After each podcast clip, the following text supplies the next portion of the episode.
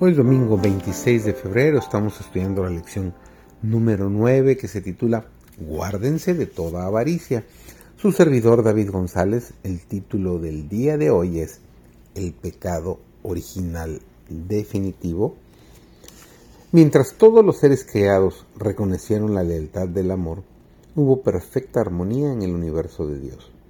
Cumplir los designios de su Creador era el gozo de las huestes celestiales se deleitaban en reflejar la gloria del Todopoderoso y en alabarle.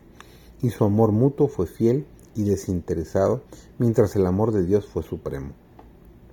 No había nota discordante que perturbara las armonías celestiales, pero se produjo un cambio en ese estado de felicidad. Poco a poco Lucifer llegó a albergar el deseo de ensalzarse.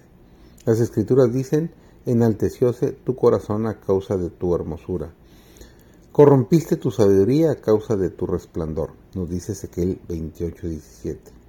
Nos dice Isaías, Isaías 14, versículos 3 y 14.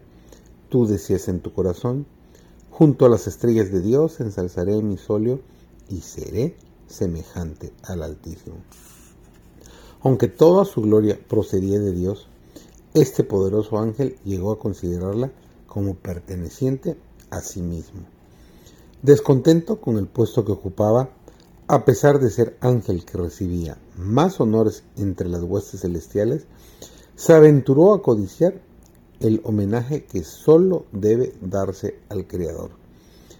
En vez de procurar el ensalzamiento de Dios como supremo, en el afecto y la lealtad de todos los seres creados, trató de obtener para sí mismo el servicio y la lealtad de ellos y codiciando la gloria con que el Padre Infinito había investido a su Hijo, este príncipe de los ángeles aspiraba al poder que sólo pertenecía a Cristo.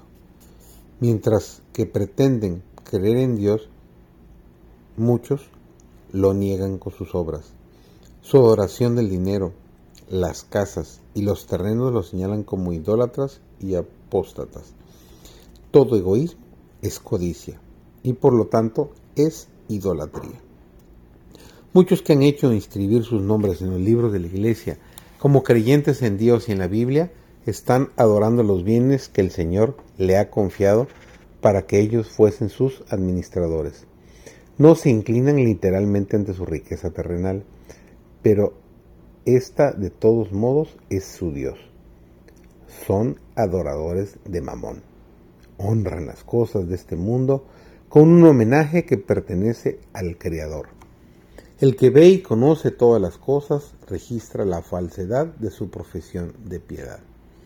Dios queda excluido del templo del alma de un cristiano mundano, a fin de que la política mundanal tenga abundante lugar. El dinero es su Dios, pertenece a Jehová, pero aquel a quien ha sido confiado rehúsa dejarlo fluir en términos de obras de benevolencia si lo hubiese utilizado de acuerdo con el propósito de Dios, el incienso de sus buenas obras habría ascendido al cielo, y de miles de almas convertidas se habrían oído los himnos de alabanza y agradecimiento. La religión pura proporciona paz, felicidad, contento. La piedad es provechosa para esta vida y la vida venidera. Esa inquietud y descontento que termina en enojo y queja es pecaminosa, pero el descontento con uno mismo que induce a un esfuerzo más ferviente para lograr un aprovechamiento de la mente, para alcanzar un campo más amplio de la utilidad, es digno de alabanza. Este descontento no termina en disgusto, sino en la reunión de fuerza para alcanzar un campo más extenso y elevado de utilidad. Estad siempre equilibrados únicamente por un principio religioso firme y una conciencia sensible, teniendo siempre el temor de Dios ante vosotros, y ciertamente prosperaréis en vuestra preparación para una vida de utilidad.